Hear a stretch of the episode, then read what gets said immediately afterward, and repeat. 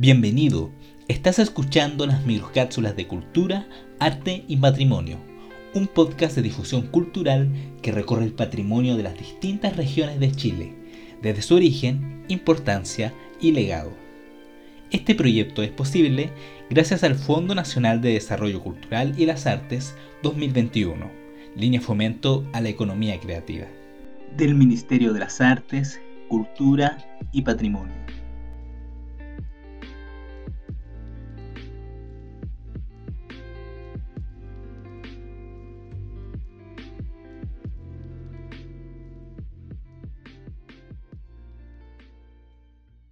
Santuario y Niño del Cerro El Plomo.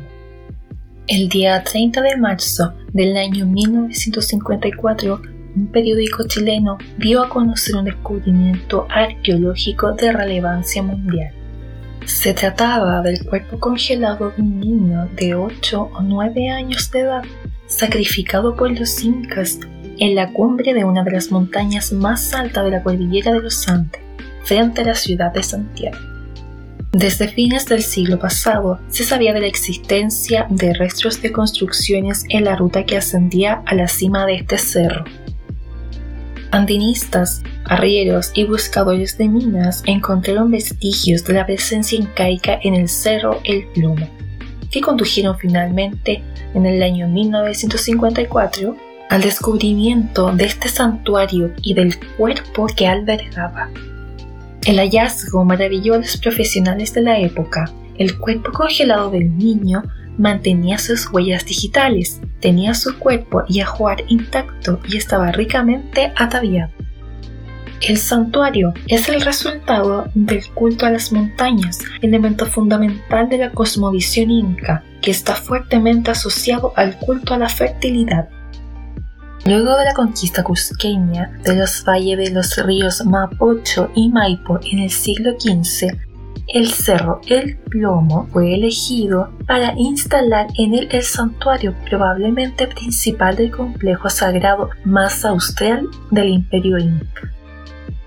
Esta elección se debió a la gran altura, 5.430 metros, y el tamaño del cerro, a sus enormes glaciares, a su visibilidad desde gran distancia y desde otros lugares aptos para instalar santuarios sufragáneos. Por otra parte, su ubicación lo relaciona en forma directa con el solsticio de invierno y en su base nace el vital río Mapocho. Es probable que el cerro haya tenido connotación sagrada para los habitantes del valle, antes de la dominación incaica. El complejo ceremonial del Cerro El Plomo parece haber sido el principal santuario de un sistema que incluía varios lugares sagrados de diferente jerarquía.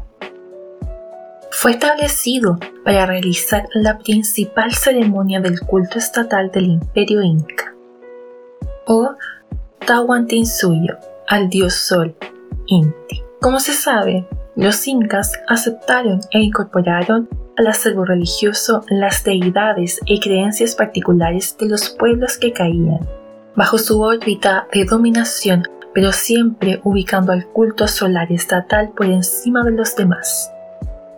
El ritual más solemne de este culto se realizaba ante ciertas contingencias tales como guerras, muertes o enfermedades de los gobernantes.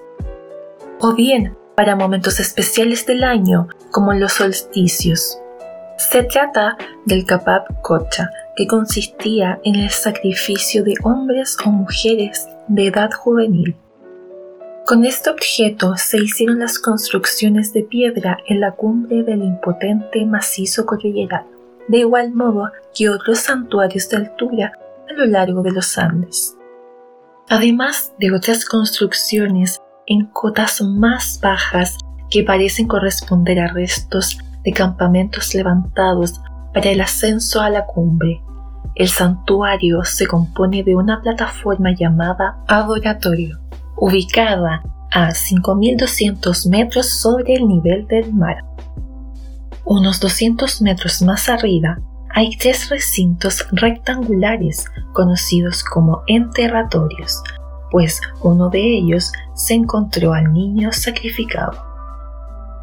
El niño estaba vestido con finas telas de vicuña y alpaca, correspondientes a una túnica corta, uncu, de color negro, con trozos de piel y flecos de lana, con una manta gris. Calzas, mocasines de cuero iscu, bordados en la orilla, y llevaba brazaletes de cobre en las manos. Se le hicieron más de 200 trenzas en su largo pelo, sobre las cuales se colocó un cintillo de color negro, yuatu, del cual colgaban varios hilos de lana, también negra, que en algún momento tapaban la cara del niño, dejando ver solo su adorno de plata como dos medialunas. Sobre la frente y un tocado de plumas más caipacha. Para el viaje al lugar del sacrificio se le pintó la cara con pigmentos rojos y amarillos. Se le entregaron bolsas, una de lana y otra de plumas, chuspa, para llevar hojas de coca. Llevaba también otras de cuero que contenían lanas rojas, trozos de uña y cortes de pelo, proveniente de los ritos de pasaje de una edad a otra, de acuerdo a las costumbres andinas. Su ajuar incluía además dos figuritas de camelidos, una de oro y otra de plata, y otra de concha traída del trópico, el niño fue conducido al lugar del santuario en una solemne procesión que duró varios días, en la que de haber participado los máximos sacerdotes de la región y probablemente representantes del Cusco. A medida que avanzaban, han de haber sucedido diversos rituales preparatorios del sacrificio. En un lugar muy próximo a la cima, el niño fue alajado y preparado psíquicamente. Debió ser embriagado con bebidas alcohólicas y drogas.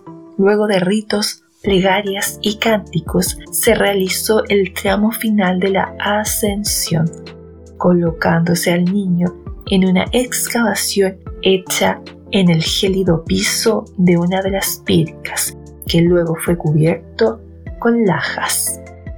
Cercano a él fue enterrada una estatuilla femenina hecha en plata y vestida con una falda larga, amarrada con una faja a la cintura, con una manta a la espalda, con un gran tocado de plumas de aves selváticas en la cabeza y con adornos y bolsas a la manera del muchacho. Una vez puesto la cámara sepulcral, conectado tanto con el mundo de abajo con el mundo de arriba, comenzó un largo sueño que lo condujo a la muerte, pero también a su conservación por unos 500 años gracias a las bajas temperaturas. Actualmente, el santuario de altura del Cerro El Plomo se encuentra en lista tentativa de patrimonio del Estado chileno para reconocimiento por parte de la UNESCO, por ser el testimonio excepcional de la cosmovisión incaica esta compleja cosmovisión es el resultado de un diálogo intercultural sostenido a través del tiempo entre los incas y los diversos grupos humanos que estuvieron bajo la órbita de su influencia.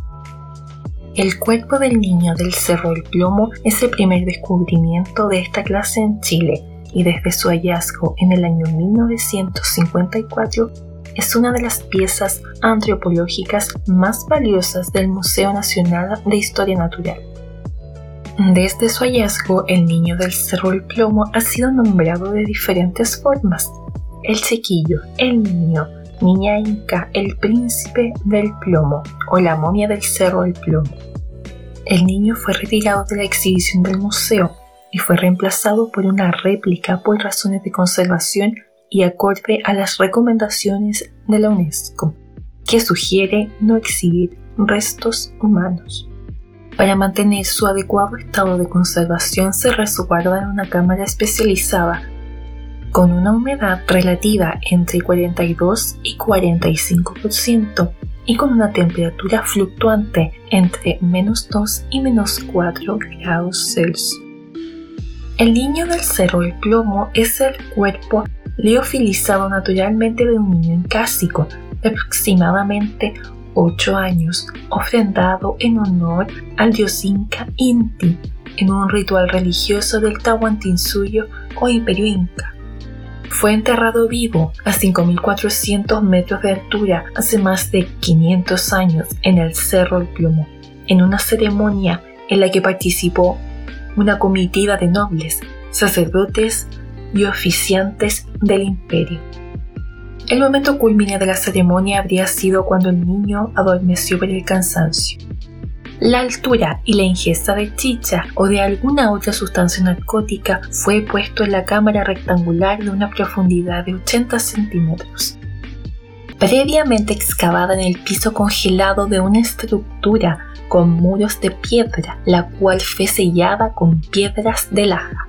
Junto al niño fue depositada una ofrenda funeraria, compuesta de distintos objetos ceremoniales de los que se recuperaron dos figuras de camélidos, una de aleación de oro y plata y otra de concha de musgo. Una bolsa de lana recubierta con plumas de parina que contenía hojas de coca. A partir de su indumentaria y adornos, se estima que el niño provendría de una zona del Collasuyo, provincia del sur del Tahuantinsuyo, que abarca el altiplano peruano-boliviano, el noreste argentino y parte de Chile.